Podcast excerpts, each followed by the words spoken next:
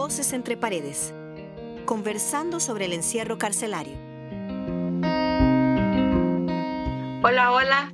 Saludos para quienes nos escuchan. Mi nombre es Alejandra y me acompaña mi colega Jocelyn. Somos estudiantes pertenecientes al trabajo comunal universitario 547, denominado Apoyo a la Población Penal Juvenil.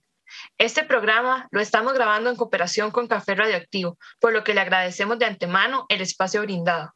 El día de hoy vamos a conocer las experiencias personales y de reinserción social de una persona exprivada de libertad. Nuestro invitado se llama Aarón. ¿Qué tal, Aarón? ¿Cómo estás? Bienvenido. Hola, eh, sí, mi nombre es Aarón. Un gusto estar aquí, acompañarlas, poder eh, hablar un poco de mi historia, de lo que pasé y poder cooperar con ustedes sobre todo. Se suele decir que algunos objetivos de la cárcel son separar a la persona privada de libertad de la criminalidad, proteger a la sociedad de personas que han tenido conflicto con la ley, disuadir a quienes pretenden cometer actos contrarios a la ley y reeducar a la persona que tuvo una sentencia de privación de libertad para su reinserción en la sociedad. Es por esto, Aarón, que queremos preguntarle cómo considera usted estos objetivos, qué opina sobre los mismos. No estoy de acuerdo. Es que todas las personas que están privadas de libertad no son criminales. Muchos de ellos han cometido faltas, tal vez errores de su vida, que, bueno, por razones algunas han estado adentro y, y no tienen ellos el, digamos, por decirlo así, la culpa de estar presos. Hay muchos que están cumpliendo sus errores también de vida. Entonces, es un poco, no todos son, son criminales. Ahora quisiéramos hablar un poquito sobre su estadía en la cárcel. ¿Cómo fue su experiencia en ella, estando ahí? Primero que todo, fue muy duro. Fue un tiempo muy duro por el cual pasé porque usted estar en una libertad total, poder salir, poder ir a cualquier lado, pasar a estar encerrado en cuatro paredes donde usted no puede salir de ninguna manera, por más que usted quiera o intente hacer algo para poder salir, es demasiado difícil. Usted debe pagar su delito o lo que usted haya cometido. Este, son pocas horas, saber que, bueno, el estar encerrado es increíblemente duro. Aaron, y, y, ahora que nos comentas sobre eso, a mí me gustaría saber, eh, usted me había contado un poco sobre cómo eran las noches y que tenía que dormir con un ojo cerrado y el otro abierto. ¿Qué tal eso? Oh, claro, eh, en la cárcel se vive mucho régimen de personas en conflictos, cuales ellos buscan lo mismo que estar en, como en las calles que buscan tener el pabellón de tener la droga y tenerlo esto y tener lo otro, ellos ser el jefe. Entonces, cuando se ponían feos, habían veces que, que ellos le, nada más les decían que se pelearan y tenían que hacerlo, no, digamos, no hay quien diga que no, porque no todos los demás les pegan, los golpean. Entonces, habían veces que la noche, llegaba la noche y usted debía dormir como, bueno, usted no dormía en realidad, tenía que estar con un ojo cerrado y uno abierto. Ok, Aaron, y nos contaste ahorita un poquito sobre, sobre lo que eran las noches en la cárcel, pero un día a día en la cárcel, ¿cómo es? El día empieza a las 5 de la mañana, hay un recuento de las personas que están privadas de libertad, de cuántas personas hay en su pabellón, entonces recuentan todas las celdas eh, después de ahí ya empieza el día. El día más o menos, de ahí la mayoría de gente sale a hacer ejercicio, a, a jugar dominó, a jugar, poner su mente en algo. La gente necesita poner su mente en algo. Entonces, ya usted empieza el día a día. Primero, sobre todo, siempre van a estar las noticias. Las tres tiempos de noticias siempre están, siempre se ven. Eh, siempre intento estar informado un poco con eso. Uno tiene que estar, bueno, yo, al menos yo, yo me metía en cosas como, bueno, yo estudié un tiempo, tuve unos problemas con algunos oficiales, entonces me hacía mucho daño con los trabajos y todo eso, no me dejan tener paz para estudiar, entonces tuve que salir un poco. Entonces me metí más como a hacer artesanías. Me levantaba como a las 5 de la mañana, salía, veía las noticias como a las 7, venía el desayuno. Después de ahí hacía un poco de ejercicio de como de, como de 8 a 10 de la mañana. Intentaba dormir un poco para poder descansar en la noche tranquilo, más tranquilo.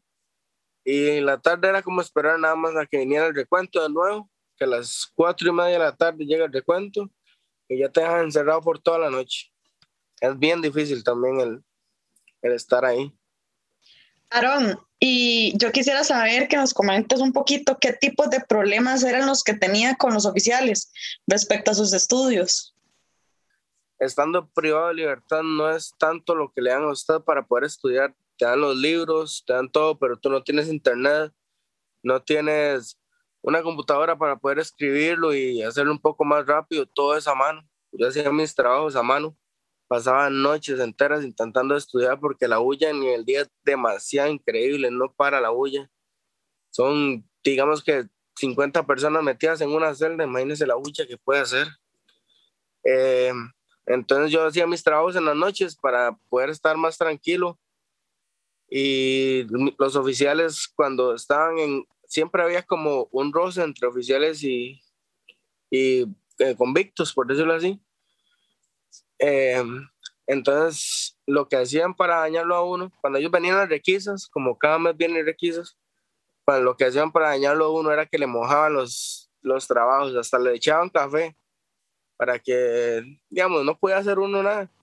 Y uno reclamaba y les decía a los oficiales que cómo iban a hacer eso, que cómo querían que una persona saliera adelante si, si no lo ayudan ellos tan siquiera, más bien lo que hacen es hacerle un daño. Porque muchos sí quieren esforzarse, a estudiar, a aprender, a salir adelante, pero el mismo lugar donde usted está encerrado no te deja avanzar. No te deja avanzar y ahí te quedas estancado hasta que hasta que salgas o hasta que intentes buscar otra forma que hacer. Quiere decir que sí, que suena bastante complicado estar ahí entonces. Bueno, Aaron, y mm, por otro lado queríamos saber qué es lo que más extrañaba cuando estaba privado de libertad. Es una pregunta, bueno, es bien difícil pensarlo y decir qué, qué sería lo, lo que más extrañaba, pero sobre todo a mi madre. Extrañar a mi madre cada día, ella, bueno, yo vivía solo con ella, entonces teníamos un, un enlace muy, muy, muy bonito, siempre estábamos juntos, pasamos mucho tiempo juntos, entonces de ahí vienen muchas cosas más, ¿verdad?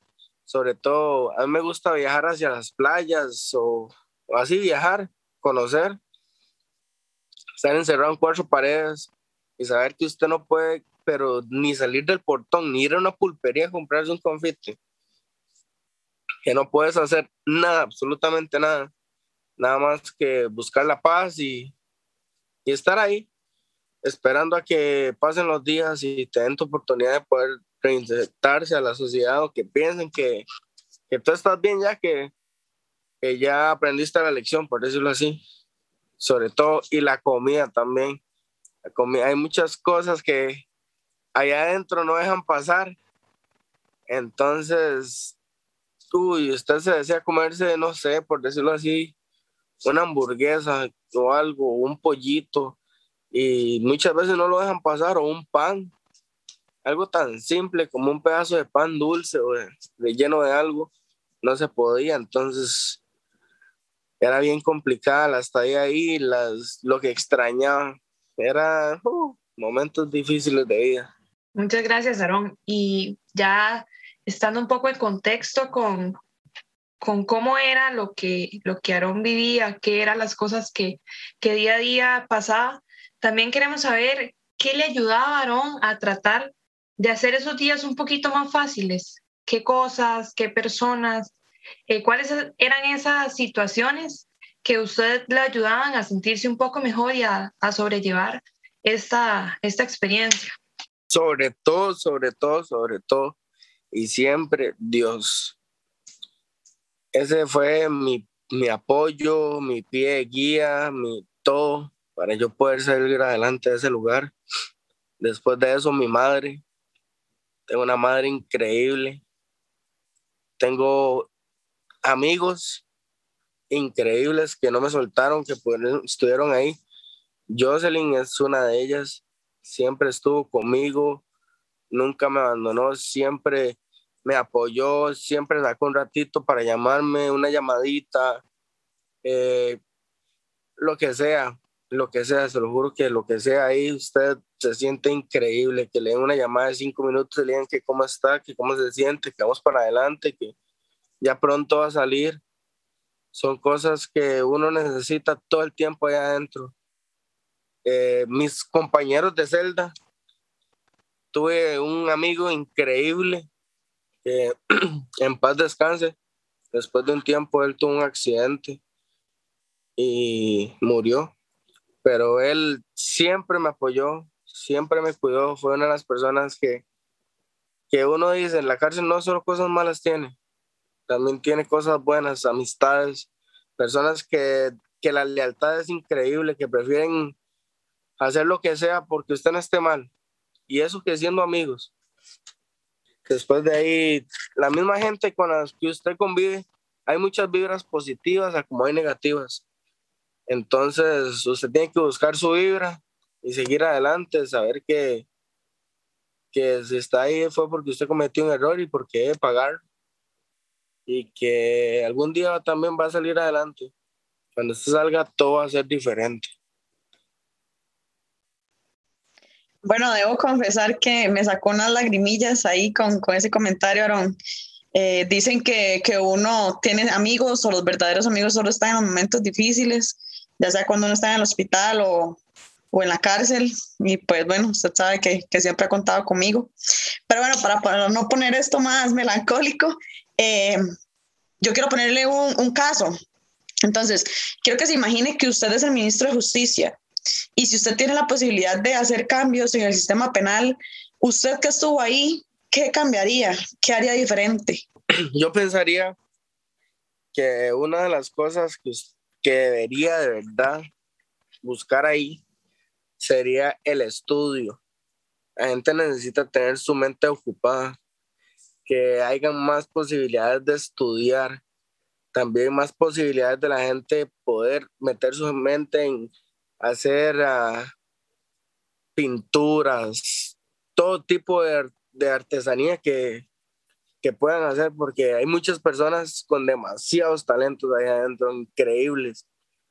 A como hay gente que puede cantar, puede pintar, puede hacer talla en, en madera. Eh, de eso se trata, sería lo más importante, como que las mentes estén ocupadas. Así no habría tanto problema, no habría tanta uh, drogadicción ahí adentro como lo hay también y tanto tontera, tantos crímenes, porque así son, allá adentro también se vive así. Entonces, pienso que lo más, más importante sería como el estudio y el trabajo allá adentro. Nos gustaría que nos comente qué fue lo que pensó Aarón cuando ya salió de la cárcel, qué fue lo primero que hizo, ¿Cuál fue ese sentimiento que embarcó su corazón, su mente? ¿Qué fue de Aarón cuando salió de la cárcel? Bueno, primero que todo la alegría de mi madre. Increíble ver a mi madre en ese lugar. En ese momento ya tenía un piecito quebrado y así fue a recogerme ella solita. Ahí llegó hasta el puro frente del penal cuando yo salí. Un sentimiento increíble lo primero que hice, bueno, mi mamá es muy, muy católica y de una vez me llevó para la iglesia. Darle gracias a Dios por haber salido, por haber estado ahí. Estaba un poco confundido en realidad porque pensaba en qué iba a hacer, cómo me iban a reinsertar en la sociedad y que la gente no me viera como un criminal, porque la mayoría de gente cuando usted sale de una cárcel, usted sabe que cárcel es como maldad, hiciste algo malo o eres lo peor o la gente, todo el mundo creía así. De hecho que yo, mi carro quería polarizarlo todo para que nadie me viera en la calle nunca y pasar desapercibido. Pero hay mucha gente que te entiende también. Y ahora yo, yo quisiera que nos comparta qué mensaje le daría a usted a una persona que ahorita está privada de libertad y qué le diría a una persona que está afuera de ella. primero que toda la persona que está en prueba de libertad, me gustaría darle un mensaje de apoyo, decirle que, que nada es para siempre, que por más que usted crea que, que está tan lejos de esa meta de poder lograrla, de poder salir, algún día va a llegar su día, que si su mente está bien hecha para cambiar, lo va a hacer. Y si usted quiere volver adentro, lo va a volver a hacer también. Es, es algo tan, tan simple como mucha gente no lo piensa. Mucha gente piensa que, que no, que nadie cae privado de libertad muy fácil, que son solo en cualquier momento cualquier persona se puede resbalar y estar ahí adentro. Eso es increíble. Y a las personas que no, es, que no están privadas de libertad, les puedo decir que cuiden su libertad, que no hay dinero que alcance para poder pagar una libertad, para usted poder salir para un día de la madre y decirle a su mamá, te amo madre, estoy contigo, la puedas abrazar y, y estar con ella o un cumpleaños tuyo, ¿cómo lo vas a celebrar ahí adentro? Imagínese, imagínese usted. Es, son cosas y experiencias que desagradables que no me gustaría volver a pasar en mi vida. Por eso intento de tener una vida totalmente diferente a la que tuve antes. Gracias, Aaron. Y es que sí, definitivamente eh, ninguna persona que haya estado en su situación va a valorar tanto la libertad como lo pueden hacer eh, las personas que han estado privadas de libertad. Ahorita, para ir cerrando, eh, vamos a reproducir una de las canciones con las que Aaron y sus personas más cercanas se identificaron mucho durante su estancia en la cárcel e incluso ahora fuera de ella. Esta canción la realizó el Rookie en el año 1999. El dolor en su alma tratan de soportar para que, para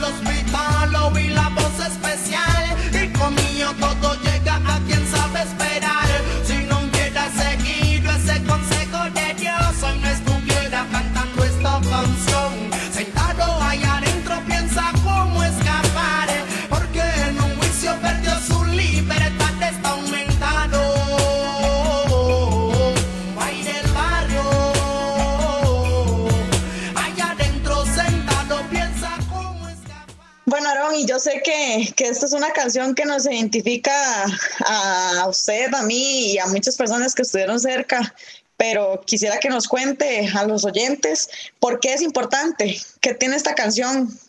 Cuando escuchaba esa canción me ponía a pensar en, en cuando ella llegaba a casa, cuando ella estaba sola en su lugar sola, cuando ya no tenía nadie, y eh, pensar en lo que ella lloraba, en lo que ella le remordía la conciencia de que es tener un hijo preso. Imagínense, es como tenerlo en un hospital y sabiendo que cualquier cosa mala le puede pasar. Que aunque usted esté bien ahí, todo, usted sabe que usted no come bien, que usted no duerme bien, que hay tantos peligros allá adentro que el, el dolor que debe tener mi madre adentro de, de saber que, que su hijo corría peligro ahí. Usted nos deja un mensaje a todos y definitivamente es un mensaje de valentía y sobre todo de esperanza que en estos momentos con todo lo que está pasando a nivel mundial y con lo que cada una de las personas vive día con día es muy importante. Por eso queremos agradecerle eh, principalmente a usted, Aaron, por compartirnos su experiencia de vida en un podcast. Y por supuesto también a Café Radioactivo por la oportunidad. Y por último a todas las personas por quedarse hasta el final de este fragmento que con mucho cariño eh, logramos hacer para ustedes. Esperamos que les haya gustado conocer un poco más a fondo la vivencia de haber estado en la cárcel y su vida al salir de esta.